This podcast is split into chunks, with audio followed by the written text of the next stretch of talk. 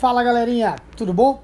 Vamos conversar sobre a questão de número 23 da prova de física do SSA 2, tá certo?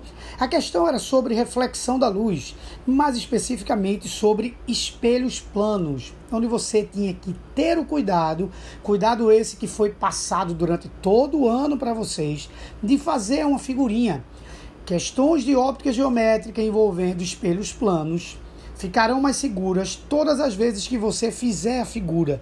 Se você fizesse a figura nessa questão, você iria ver que o ângulo θ, a tangente desse ângulo θ, para ser encontrada, como qualquer cálculo de tangente, você teria que encontrar o cateto oposto a esse ângulo e o cateto adjacente. O cateto adjacente está representado por 100 centímetros, tá certo? E o cateto oposto por 25 centímetros. Era só você traçar, como você vai ver na resolução que está feita aí, era só você ter traçado direitinho os raios, colocado o ângulo de incidência igual ao ângulo de reflexão, que você iria chegar a tangente igual a 25 sobre 100, ou seja, um quarto, gabarito letra B de bola.